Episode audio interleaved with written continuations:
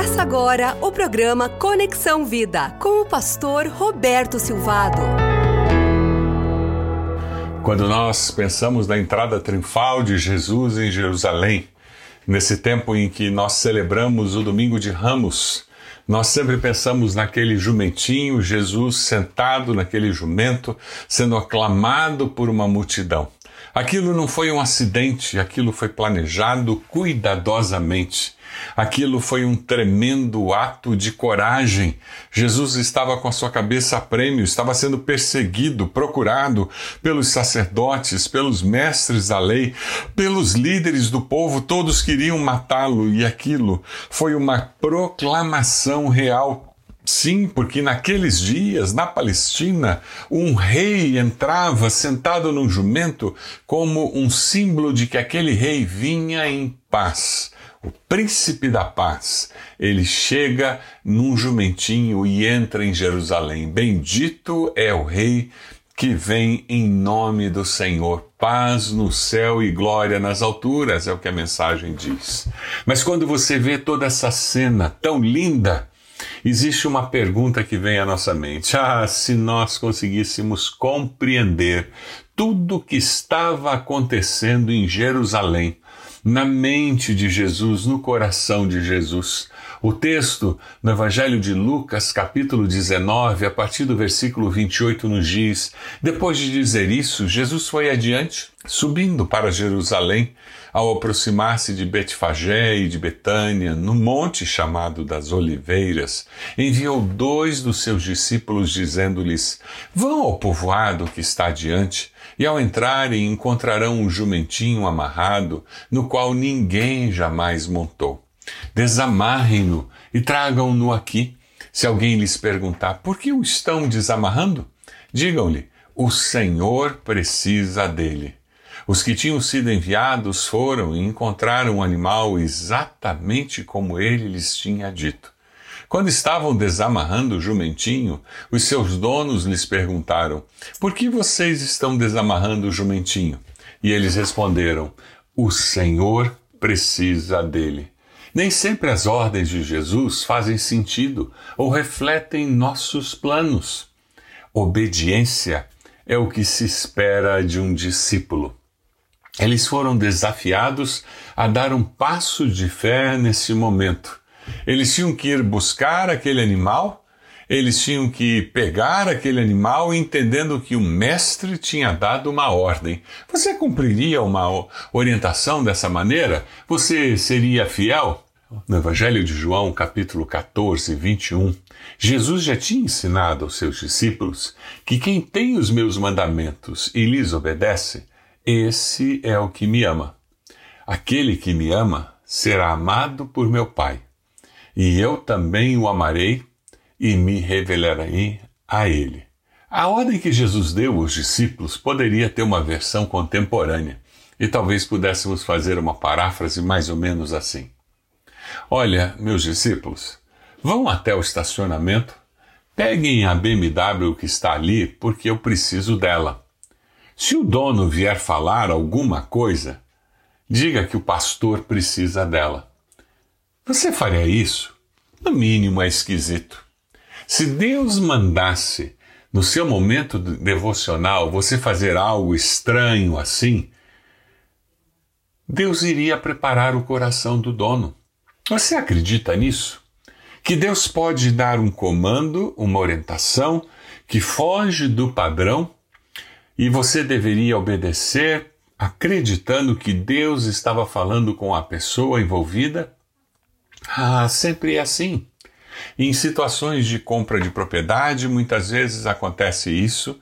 Muitas vezes, quando nós vamos conversar com uma pessoa sobre uma decisão que nós estamos tomando e nós conversamos com a pessoa e descobrimos que a pessoa estava tendo a mesma ideia. Já aconteceu com você isso?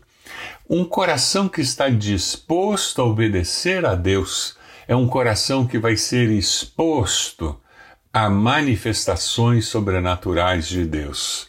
Um coração que está disposto a obedecer a Deus é um coração que será exposto a manifestações sobrenaturais de Deus. Você é uma pessoa que tem facilidade de obedecer aquilo que Deus manda você fazer ou fica fazendo perguntas, questionamentos, duvidando, dizendo quem sabe, talvez, por que não?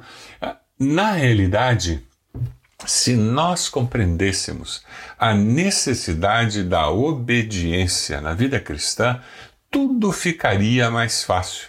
Quando você está criando um filho, e aquele filho é pequeno, imaturo, o que você espera dele? Obediência para protegê-lo. Não é assim.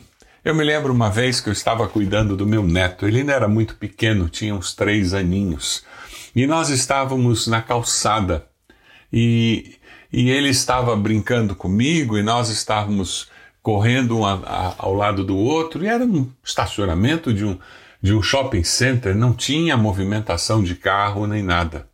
E de repente, num determinado momento, ele resolveu correr e correr na direção da rua. E eu dei um comando, eu mandei ele parar. E ele não parou.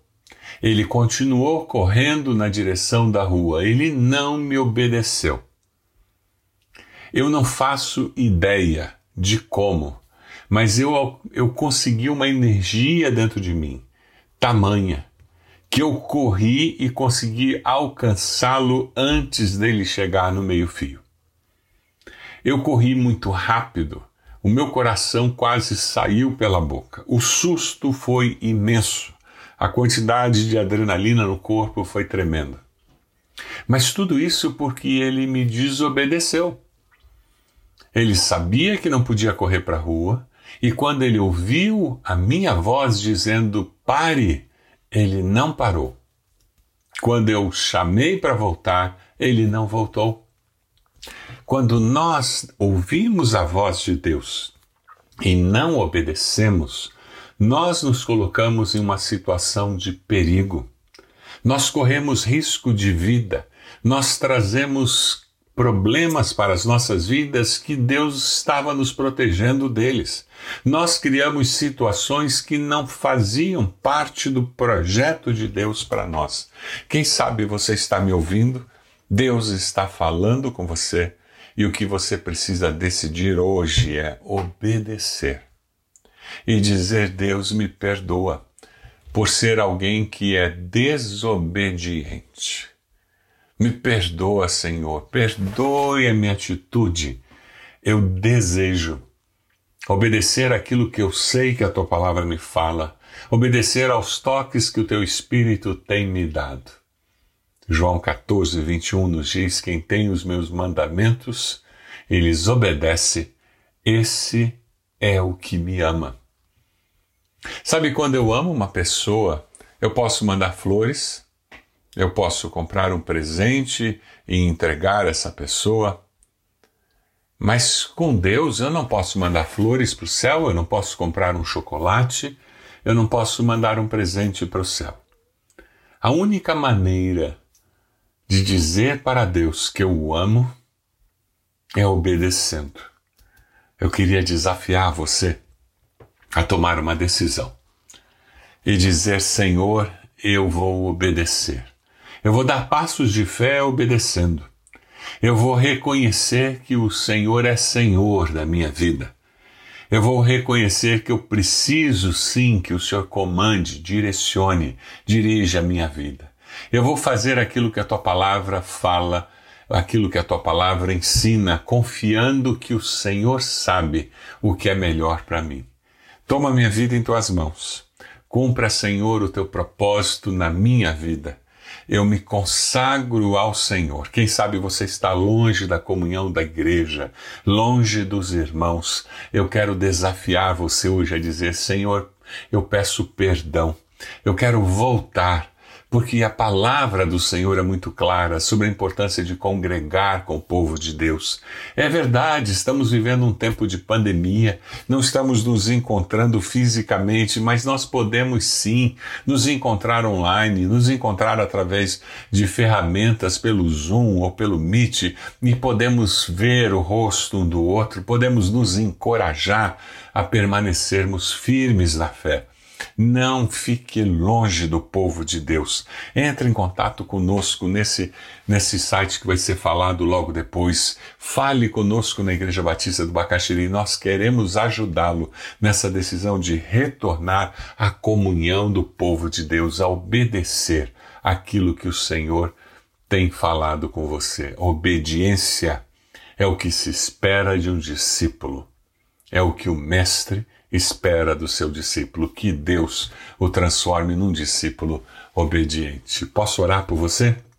Senhor, eu quero nesse momento interceder por cada irmão, cada irmã que está conectado conosco agora.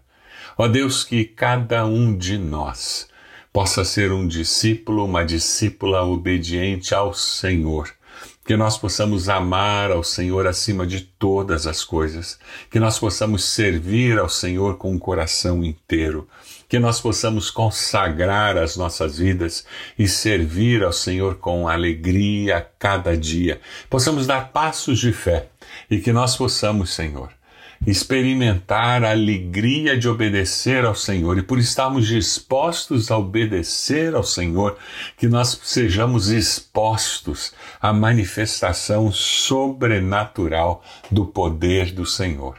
Essa é a nossa oração em nome de Jesus. Deus abençoe você, Deus abençoe a sua família, Deus use a sua vida para ajudar outras pessoas a serem discípulos obedientes a Cristo.